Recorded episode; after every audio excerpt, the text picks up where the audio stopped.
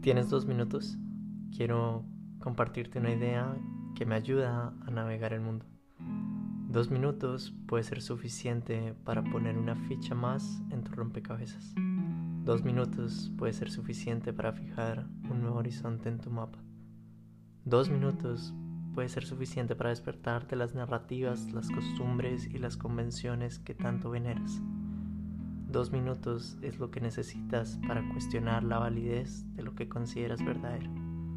Y finalmente, dos minutos es suficiente para comprender la complejidad de las paradojas en las que vivimos enredados en el.